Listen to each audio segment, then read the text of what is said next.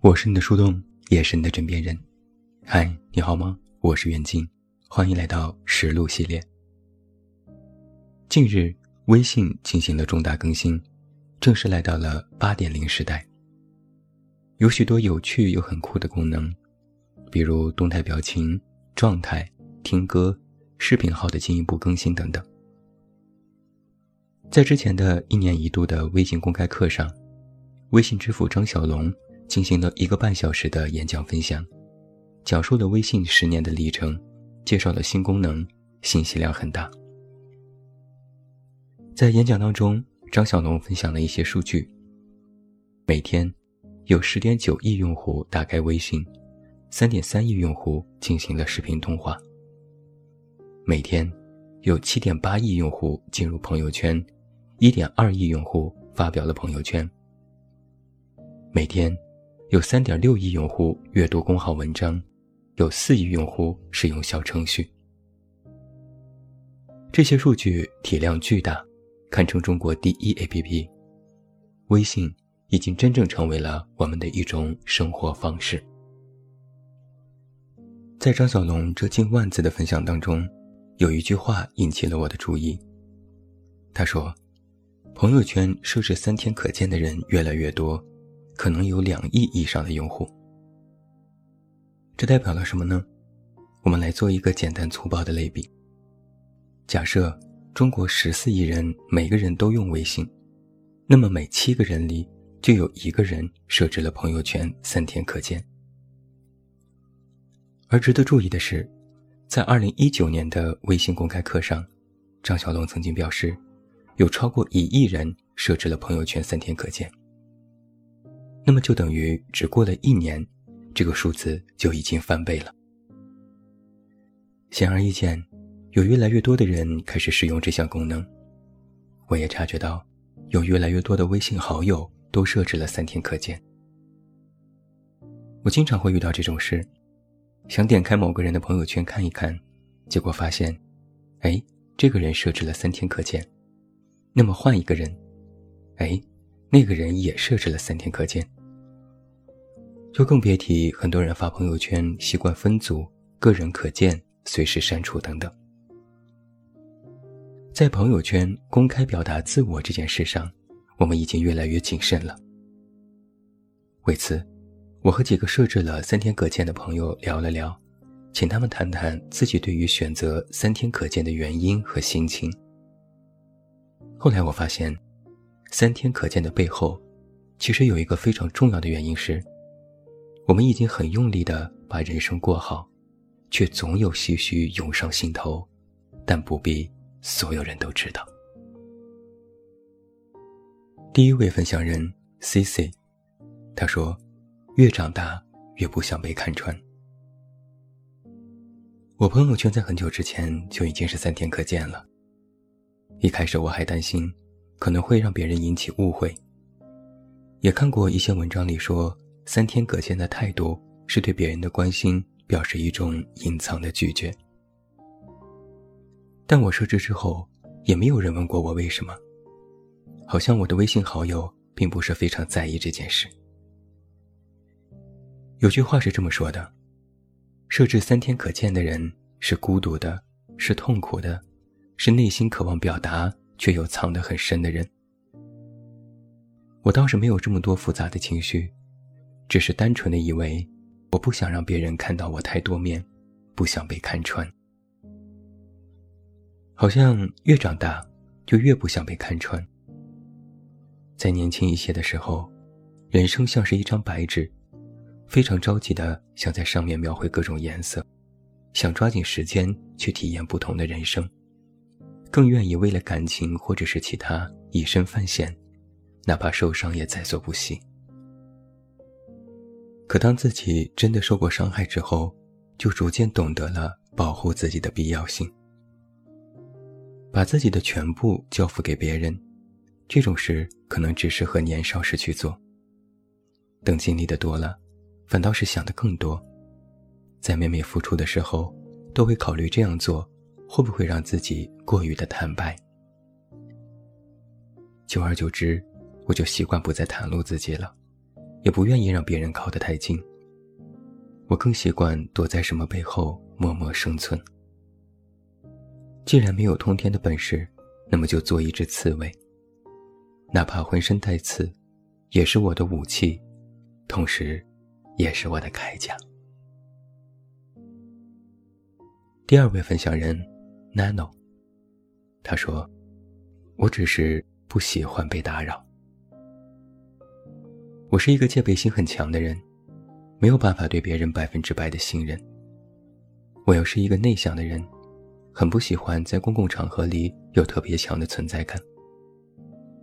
相比和人打交道，我更喜欢的是自己一个人独处。一个人真的很爽啊！我不用在意别人对我的看法，不用介怀别人说出的话是否让自己不开心，我不用讨好任何人，我只需取悦自己。尤其是在微信这样的熟人圈子里。我更是不愿意和人靠得太近。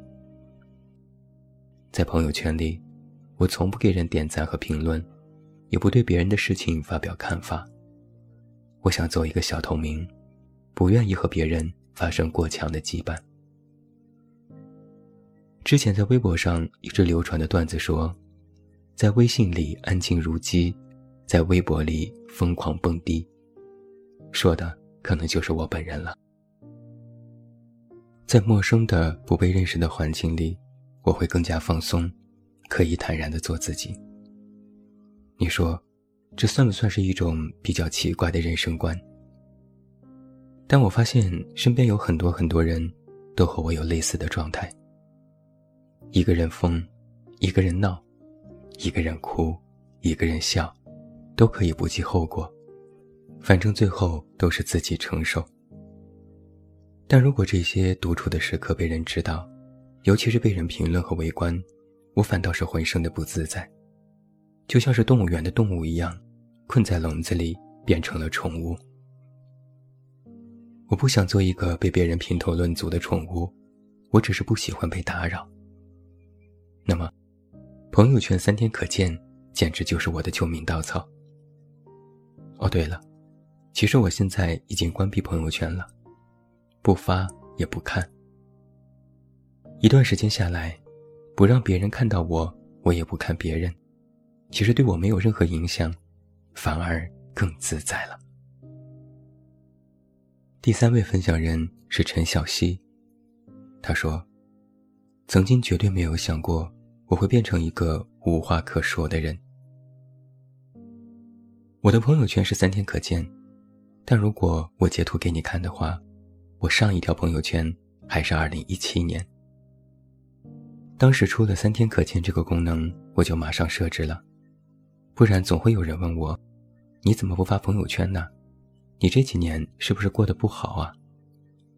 我就有点疑惑，什么时候发朋友圈都变成一种政治正确了？如果一个人不发，就代表他过得不好吗？我不是没有生活日常。我只是不喜欢把这些日常都给别人看。我觉得，每个人对朋友圈的解释可能不同。有的人会觉得发朋友圈是一种分享，和亲朋好友分享自己的心情和生活点滴。有的人觉得，朋友圈是一种围观，看看别人的生活也是一种享受。但是在我看来，朋友圈比较私密。更像是日记。那既然是日记，就不应该给别人看。而我这个人也没有写日记的习惯，那么也就不发了。不过了解我的人都知道，我绝对不是一个古板和沉默的人。只是在网络上，我变成了一个无话可说的人。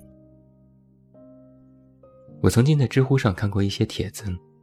说这样可能是有一些往事造成的心理阴影。我认真想了想，我没有这样的阴影，我也如此普通，普通到想要发条朋友圈都觉得太普通。或许我从内心里就觉得，日子是过给自己看的吧。在别人眼里活得再好，都不如自己吃点好的，再饱饱睡一觉。所以我就有点不理解，为什么有些人会去买一些朋友圈文案或者虚拟定位，去营造那种有钱人和光鲜亮丽的生活？那有什么意义呢？我想不通。现在人们发个朋友圈都要斟酌用词，花时间修图，还要考虑别人阅读时的感受，这些于我而言都有点累。过好自己的小日子，哪怕在别人眼里，我的朋友圈是一条横线，但那不代表拒绝，而是在说，不用在意我，我们各自珍重，过好自己的人生，更重要。最后一位分享人是飞飞兔。他说：“朋友圈三天可见，但我们三年没见了。”作为心理学专业的学生，我一直都觉得，现代的社交方式越来越方便，看似是拉近了人与人之间的距离，但却少了一点亲切感。你和一个好友加热微信，每天聊天，或者经常相互点赞。但关系不一定特别亲密，反而格外脆弱。假如某天一个人选择了退出，那么这段亲密关系就会被迫终止。俗话说：“见面三分情。”见一次面，往往比网上聊天或者朋友圈点个赞更加有用。那么对于线上的互动，我就更喜欢见面，喜欢那种面对面坐着。看着对方的眼睛，观察对方的表情，这种感觉是线上没有办法替代的。但很遗憾的是，我和很多好友其实已经很久很久没有见过了。也许有人就会问：既然很久没见，那么就更应该打开朋友圈，大家彼此知道近况，不是更好吗？但是反向思考一下。会不会是因为线上我们都彼此知晓，所以也就没有必要再见面了？反正每天都知道在干嘛，也不用再见面聊天了。我这个人呢有点轴，可能比较老派，对于社交关系，总觉得慢一点可能会更好，起码心里会更加踏实。曾经有一项心理学研究表示。如果你一直和一个人一直保持线上联系，那么渐渐的，这段关系的维护就会日渐式微，最终几乎都会走向断联。可能老一辈人对于联系这件事比我们更加执着。和我爸妈聊起，他们如果想和一个人见面，会提前很久去沟通联系，安排时间地点，还要盛装出席。坐很久的车，一起吃饭喝茶，聊一整天。其实社交这些事也是需要仪式感的，而这种仪式感，不在线上，而是在线下。把社交当做一件郑重其事的事去对待，其实是我们现在年轻人最应该学习的事情。现在越来越多的人，过于依赖手机。也不太愿意花时间去维护社交关系，更多的是随机社交，一言不合就拉黑。少了与朋友见面和沟通的机会，反而会在自己难过孤独的时候再去感叹无人了解。有这样无人陪伴的时刻，除了一些客观因素，会不会也是因为在平时你们疏于联系，尤其是那种见面时的热络？和交心，所以我觉得，朋友圈三天可见这件事并不重要，重要的是，你是不是和自己在意的人好久没见了。这些就是我的四位朋友对于朋友圈三天可见的一点看法和理解。知乎上有一个问题：为什么现在很多人朋友圈三天可见？甚至越来越不喜欢发朋友圈了。有一条回答是这样说的：“那些不发朋友圈的人，不代表没有东西可发，他们恰恰是最有故事的人。”我就想起曾经我关注的一个公号，他们的 slogan 就是：“你也有故事，我也有故事，他也有故事，谁没有故事？”不是无事可说，而是信口难开。就像是有句话说的那样，有时候，沉默和嘶吼其实是一回事。每个人都有故事，故事里有许多的事。有些事是欣喜，它们像是心里的星星，一闪一闪，哪怕在黑暗里都发着光。有些事是难过，它们像是下班路上的大雨，淋湿自己，也淋湿了心。有些事能够和别人诉说，有些事则需要独自品尝。人生最可贵的是什么呢？不仅是一个人的善良、勇敢、温柔，而是这个人曾经软弱过，曾经挣扎过，曾经痛苦过，曾经辗转反侧过，甚至到了现在，他依然软弱，依然挣扎，依然痛苦，依然辗转反侧。但他还是选择了善良，选择了勇敢，选择了温柔。人生最可贵的，是你在经历了风风雨雨之后，依然能够看到雨过天晴后的彩虹，依然能够由衷感叹生命的美丽，依然能够温柔的看待这个世界。而在这其中，有些东西，不需要所有人都可见。也不必被别人知晓。如果可以，在度过那些艰难之后，你依然能够优雅的存在于这个世界上，成为不褪色的美，那才是你最好的发言。我是你的树洞，也是你的枕边人。关注公众微信“远近”，找到我。我是远近，晚安。